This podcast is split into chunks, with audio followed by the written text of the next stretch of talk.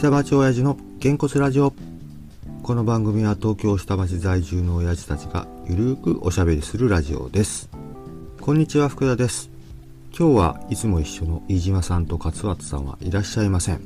一人なんですけれどもまあ一人喋りっていうのも心もとないので実はこのげんこつラジオを始める前に飯島さんと二人でお試しで録音した時の音声が残っておりましたので今日はそこから少しばかり蔵出しして皆さんにお届けしようと思います。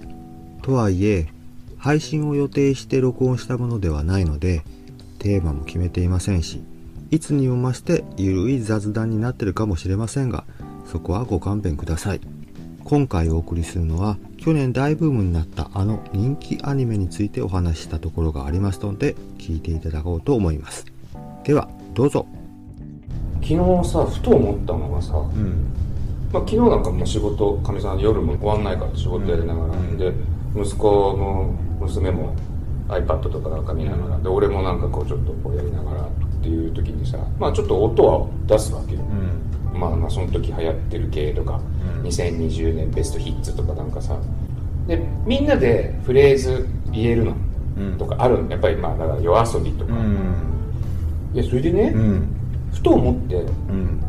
うちの子らの世代俺がその世代の頃うん。親父とかとうん。一緒に聞いてて、こういうふうに一緒に口ずさめるのってどんだけあったかなと思って。逆に演歌とかはあったかもね。あきったんのそうねそうね。だからテレビでやってるのはね、うん。じゃあ俺でも中学の時聴いた曲親父なんか1ミリも響いてないし、うんまあ。だから逆に僕らの頃って結構今よりも大人の曲を聴いてたかも。なんか今の方が低年齢化しててももう分かりやすく中高生とかに流行る曲を当てにいってる感じだけど僕らの方がなんかそれこそ演歌みたいな曲とかも子供も知ってたよね。流行ってる曲なんでもねそれってみんなでテレビ見てた世代だし。そういうことそういうこと。CM のかかってるので流行るのも一緒だしっていう共有しているものはあったから、うん。そこで口ずさめる。うん。好き嫌いは別として。そう。だけど今ってうちテレビ見ないの本当に。マスがうん。本当にマスだったんですよ。マスがそうマスだった。だから今のマスってそんなにマスじゃない。細分化されすぎちゃってだから極端に言ったら誰でも知ってるスターって生まれにくい。だから、ね。YouTuber とかなんて子供みんな知ってるけど我々分かんないじゃないですか。まあ俺は結構まあ知まああってる方、んたは特に知ってる方だろうけど僕は分かんないしそうだよね。逆に僕らの世代だったら絶対知ってもうそろそろタモさんとか分かんなくなるよ子供もいやだから例えばで言うとタレントさんの名前とかじゃなくて僕らが知ってるフレーズだったら「このもんどころは目に入らぬか」みたいなフレーズとか絶対に知らない人がいないけどいないね。もう分かんないよ。そうだね。水戸黄門ないね。分かんないよ、ねうん。だからもうそういうふうにだんだんマスっていうものがどんどん減っていく。そうね。うん。でもそう確かに今もうテレビがうん。我々の中心にはなくなっちゃったことによって、スマホだったりうんタブレットだったりすると個々人が見るようになっちゃうからマスじゃないんだよね。うん。そう。テレビも別にね家族で見てるとは限らないし。いやでもじゃあそこでね、うん。すごかったのが「鬼滅の刃」なんですよ。うん。すごい奇跡って言われてる。奇跡だよね。まあでも逆に言うとそれ以外になかったっていうのもあるからその今ポスト鬼滅は何だとか呪術廻戦がどうとかって言ってるけど、はいはまあそこまで跳ねるのはいやないないない。ないと。まあだから結局作られたムーブメントじゃないじゃんあれって、ん。なんか突如湧いたっていうかさ。そうねいつの間にかうん。僕みたいなそこまで分かんない人が去年ちゃんと知ってしまったって前回読んでしまったっていう。えっと、うん。ようやく？去年そのちょうどハロウィンのあの日に、はいはあの日の昼ハロウィンやった日まではうん。見てなかった、でうちの子たちが見てた、えー。配信で見てた時に、うん。あ見てますちなみに。全部見てます。あほんなら分かると思う。漫画も全部読んでます。ルイの回。はいはいはい。なたくも山ね。あそこの回見てて、すごいなんか鬼殺隊がバンバン殺されてて、そうねバラッバラになるからねうわなんてグロいこんなの見てんの子供たちと思って、うん。なんでこんなの喜んで見てんのっていうのが僕の初見だったんですよ、はいはいはいはい。まあだからそこだけねそう切り取ってみるとそそううそう確かに。入りが悪かったんですよ、うん。あのシーン最初見ちゃったから、見ちゃったたまたまパッて見たらそれ見てた、まあ PTA 受けしませんね、うん。あれは、うん、なんでこんなの見てんだろっていうのでまず一回シャッとされててでまあその後何やりたいってハロウィンや聞いたら「鬼滅のコスプレやりたい」って言ってまあ作ってやって、はいはい。その日までは知らなかった、うん。で実はその日の午前中に無限列車うちの子たち見に行ってるんですよ。映画をね。映画をね、うん。まあ、僕は行ってないけど、うん。まあ、お友達のお父さんとかに連れてってもらって行ってんだけどで次の日日曜日もう僕に対してのプレゼンが子供たちに。すげえぞと。そうだからもう「おっと見た方がいいよ」っつって、うんうん全部見たという。その後。まあちょっと時間はかかってるけど全部見て。え一応じゃあ時系列的に見て映画見た？映画はついこの間のほらあテレビ。でやったやつ。見て無賃乗車って言われてるやつ。無賃乗車。でやつあれで見て。で漫画はそれはまた別に、はいはい。たまたままあうちの会社で持ってる人がいてうん「宇田さん読む?」って言われたから「うん。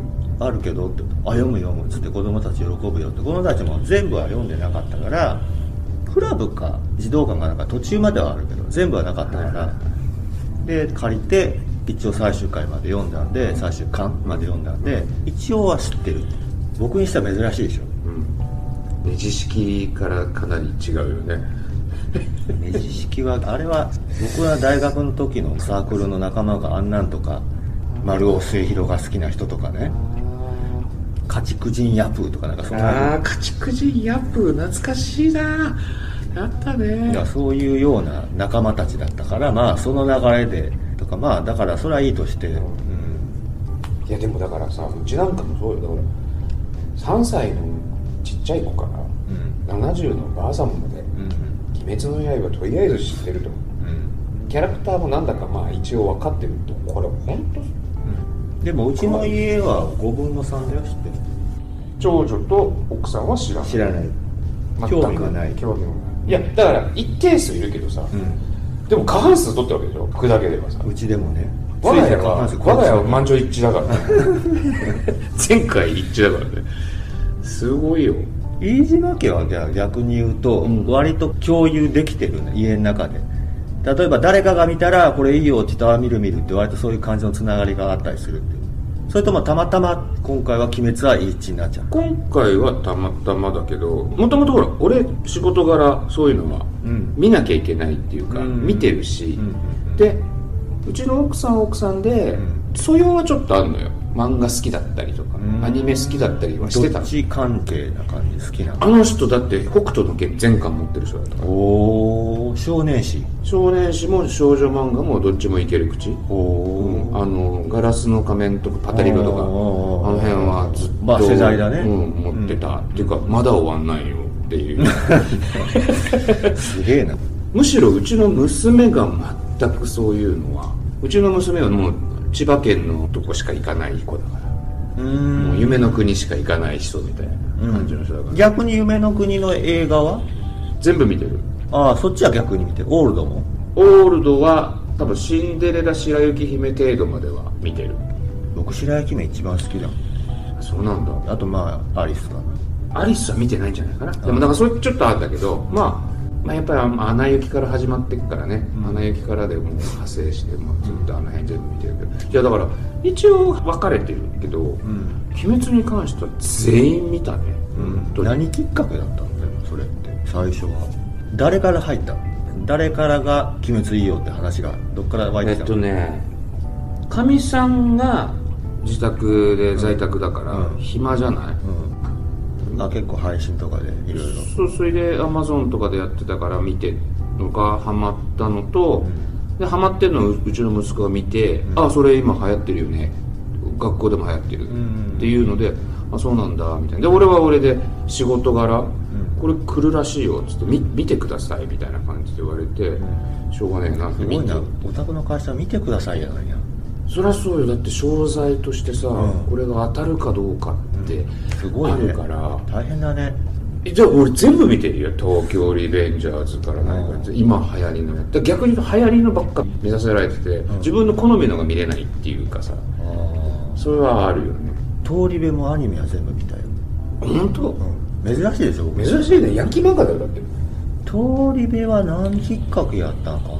たまたま『アメトーーク』のは漫画好き芸人で、うん面白いって誰かが言ってて、ええー、と思って LINE 漫画がタダで1冊か2冊分読めたんですよ。ああ読める読める読める読める。うんうんそしたらそのタイミングでちょうどアニメ始まって、この間のクール、うん4月からか半年か、うんで一番下せがれと2人で見ててってなったら今度実写映画やったら途中で夏頃に、ただうちのほら長女はそういうの好きやから。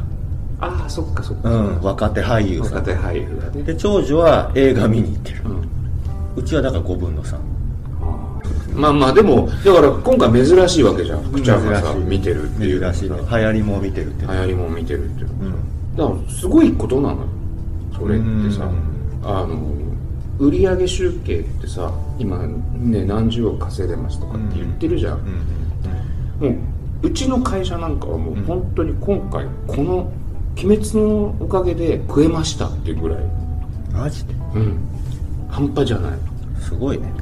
だってさ確実にいないんだよお客さん。うん。時短営業しちゃってるんだよ、うん50アイテム中45アイテムが全部鬼滅関連よくわかんないけど、うん。クレーンゲームとかそういう系？そうそうそうそうそうそう。いわゆるあの中にフィギュアがあったりとかうん。ね海やってさうん。ボトル系だけどさ逆にそれ怖いな。もう今年怖いのよもう。まさか2年目来るとは思わなかったコロナが。もう回復してるだろうと思ったけど今回もコロナで結構厳しいね。まあでもまあテレビビも第2シーズン始まるから。それがさだから第2シーズンが10月に始まるって聞いてたの最初。うん。春先ぐらいか。うん。10月ぐらいらしい。うん。10月だったらちょうど無限列車10月の頃とピークだったから、もう一回かぶせられるんでって言って、よしよしよしって言ってたらどうやら11月になるらしいよとかなんかうっそー11月ちょっと厳しいねって言ってこの間のあの無限列車のテレビ放映の時に、ドーン12月。うん。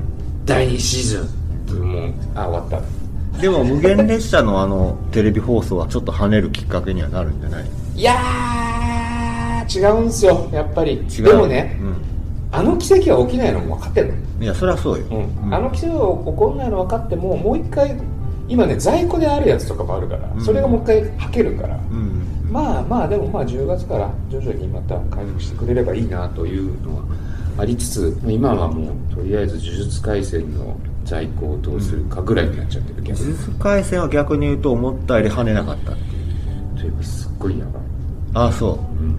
何が違ったんやろねその鬼滅とあのね冷静に考えると、ん。ダークさが違うんだろうなっていう純粋さとかないからさ。ああ、やっぱり炭治郎のあのキャラってでかいんだ、だと思うしあとは本当ね思うのはねあの小峠さんっていう人の世界観ってきっちりできてるのかなっていうセリフ回しからキャラクターの肉付けからっていうあまあでもそれ全部後付けなんでねでもなんか僕このアニメすごいなと思ったのは鬼っていうかまあ簡単に悪役だよね。に感情移入できるってすああだからごい要するに救いがあるというか、うん。あ鬼が鬼になる理由というか、そうそうそうそうなんか死にゆくその悪役がすごく儚いじゃないですか、あれって普通は大体今までのそういうものっていうのは完全懲悪だから悪いものは滅されてそれで終わりで、昔だったらシュワッチって星に帰っていくだけだけど、悪にも悪になるたるゆえんがあり炭治郎はそれに対しても涙を流すわけでしょ。うん。あれってなかなか今まで特にそういう子供が見るようなアニメではなかっただけどやっぱああいうのって意外と大人に刺さる要素だったりするじゃないですかそういうのって。うん。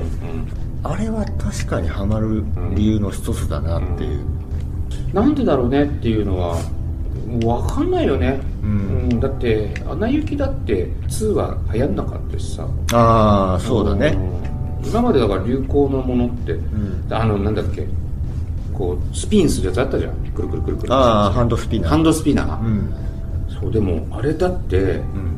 いまだになんで流行ったのかはちっともわかんない、まあ YouTuber がこれ面白いとかやったとかうん。あるんだけど、うん。でも YouTuber が紹介してるものって5万とあるから、うん。何が跳ねるかはね。そうその中でなんでこれだけ跳ねたんだろうねっていうのも分かんない。あでそれはもうねゲーム業界ずっとそうであうんだって面白いもの作ろうとしてたりとか、うん。あの絶対売れるもんやろうとしてたりっていうのはもうそうじゃん。売れるもんやってんの。やろうとしてんの、まあまあそれはそうよ、うん。何でもね。